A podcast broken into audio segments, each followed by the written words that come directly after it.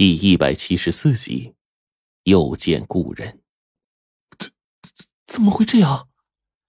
白程程接过黄队的话，整个人都呆住了。我一看他们脸色都不好，下意识的心里也做足了准备。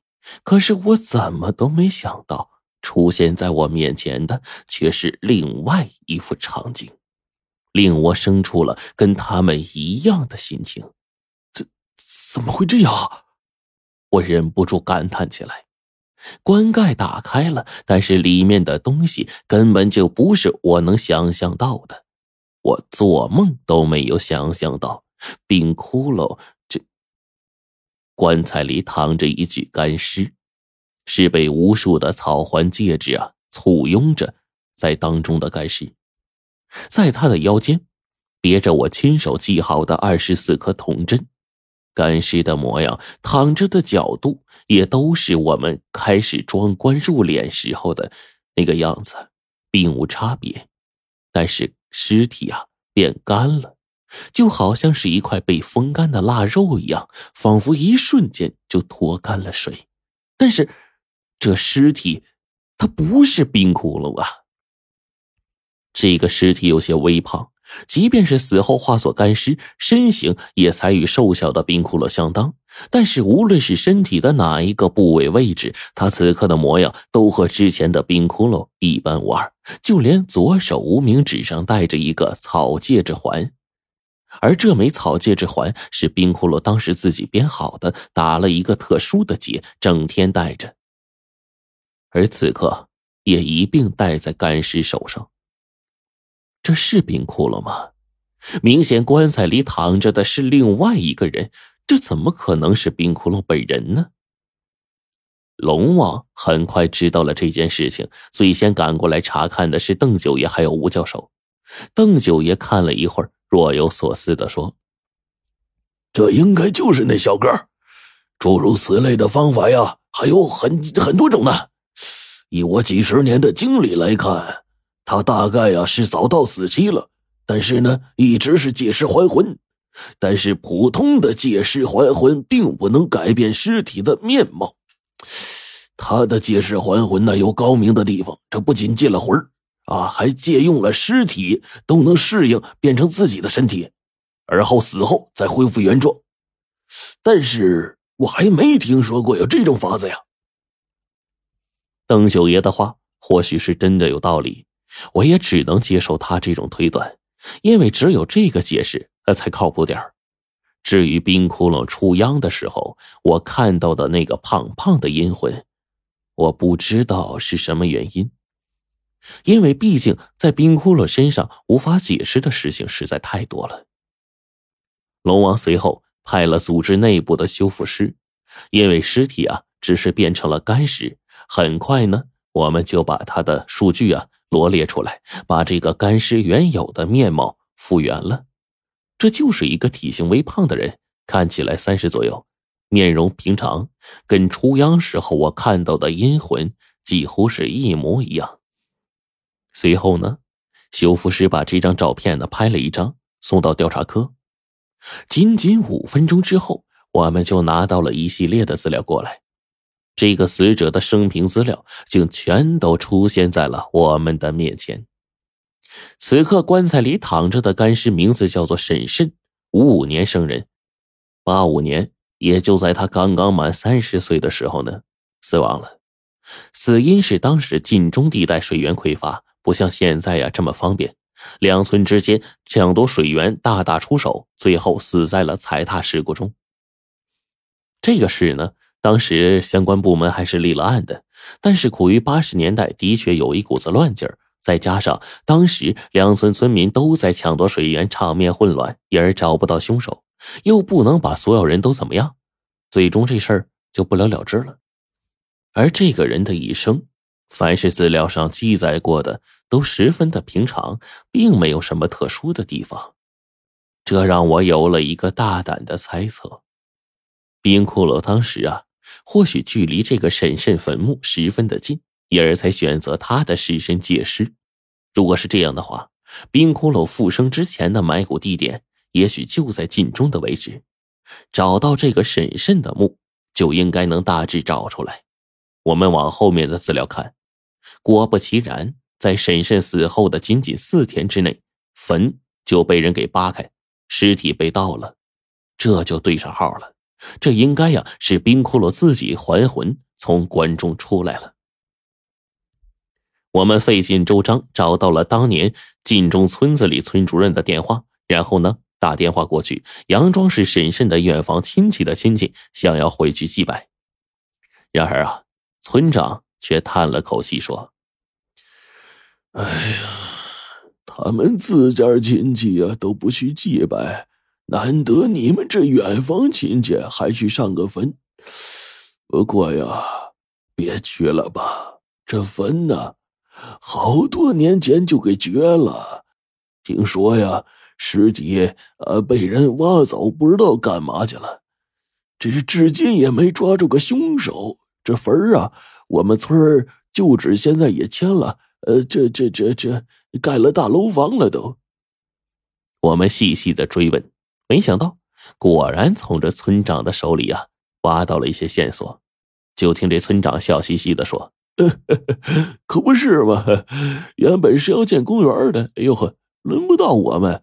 哎，可就在这个婶婶家，呃，这个呃呃祖坟附近，哎，有一个巨大的古墓群。哎，这不，连带我们脚下这一片的都是，就给我们拆迁了，赔了钱。要不咋能享福啊？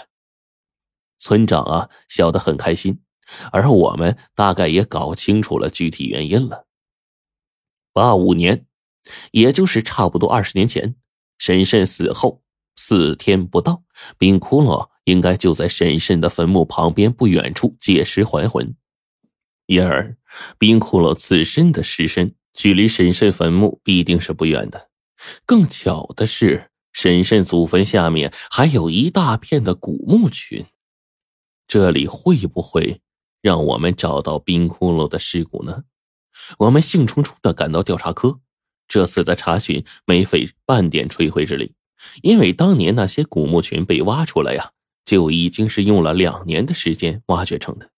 古墓群时间并不是特别长，全都是明墓，而且接近清代。这古墓群虽大，但是陪葬却极少，唯一的特点却是尸骨极其的多。这事儿啊。当时的新闻上还大肆报道过，就跟当年吴教授他们挖锁龙台造势似的。然而，最后名声散出去，结果却挖出来一筐一筐的人头骨。最后，考古队只能失望的清理完墓穴，然后填埋，在上面建造出了现在这座著名的公园。好不容易我们找出来的线索。在这个时候又断了，毕竟那里到处都是人骨头，谁知道冰窟窿的尸身是哪一条啊？这已经是不可考的事了。原本我们还想借助这个线索呢，把冰窟窿这个人的真实身份给挖出来，然而线索却再一次的断了。我正在唉声叹气呢，忽然黄队吆喝了一下：“停下！”工作人员把面前的鼠标滚轮停下来了，让黄队仔细辨认。这家伙又从那些密密麻麻的、我瞅都瞅不清的字眼里边看到了“辟地仙师”。好家伙！细细的读完这份文档，我才知道，这地方是辟地仙师高自定晚年受聘亲自操刀布置的一处地穴。这处地穴呀，用处。说法不一，但是据说，是当时清人入关杀伤甚大，怕死者太多呀，亡魂生怨，哎，也算是为了引渡亡魂吧。最后才请辟地仙师来选这么个地穴，把死者埋葬进来。因而这座地穴本名叫做古冢。搞到这儿了，线索却又落在了一个不确定的辟地仙师的身上。这高子定这辈子呀，到底干了哪些邪门的事儿呢？怎么到处都是他的影子呀？想到这儿，我们只能是放下线索。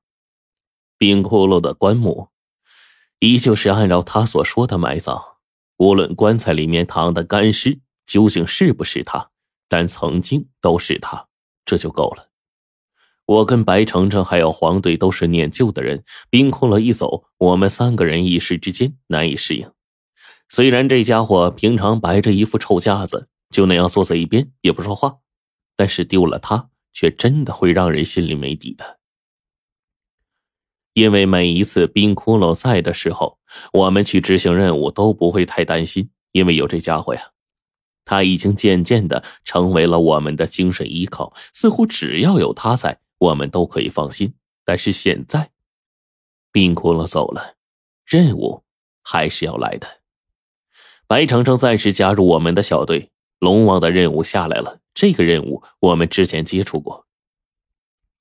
当时我们小队执行的第一个任务，就是关于死而复生的黄三八的，就是那个跟随着吴教授他们九年前考古那次一起死在墓中的那个胖子。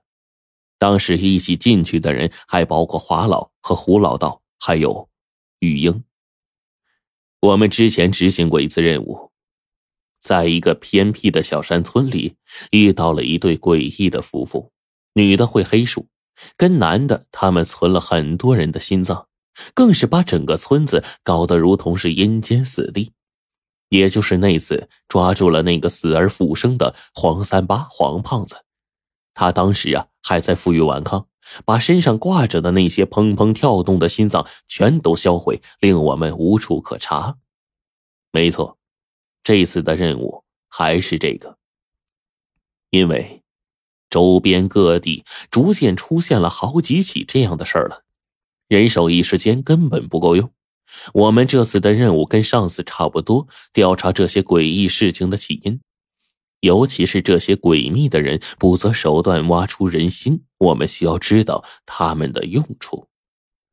龙王的美女秘书小月对我们嘱咐说：“上次抓回来的那个黄胖子死了，我们没有从他身上知道任何线索。这次的事情出在一个景区、一个古镇里，跟上次的情况一样，凡是踏入那个古镇的人，最后出来都莫名其妙的开始作案，他们或是取血，或是挖心。”这次的手段呢更加恶劣，就连太平间里刚刚死亡七天以内的死人的心呢都被挖走了，但是没有人能抓住他们。我跟黄队点了点头。我们有经验，这次的事啊交给我们就好。白程程作为新加入的队员也表了个态。虽然我没有冰窟窿那么厉害，但我肯定不拖你们后腿。黄队笑了笑说：“上次是咱们失误，总之啊。”这一次，咱们一定得想方设法搞清楚这些家伙收集心脏、人血的原因。我也点了点头，这些事儿肯定跟徐子良有关系，这是不争的事实。只是，我叹了口气呀，哎，别再让我遇见死而复生的黄三八、于英、老李他们了。这故人一个见一个，现在冰窟窿也死了，那咱们要是……遇上窟窿，那唉。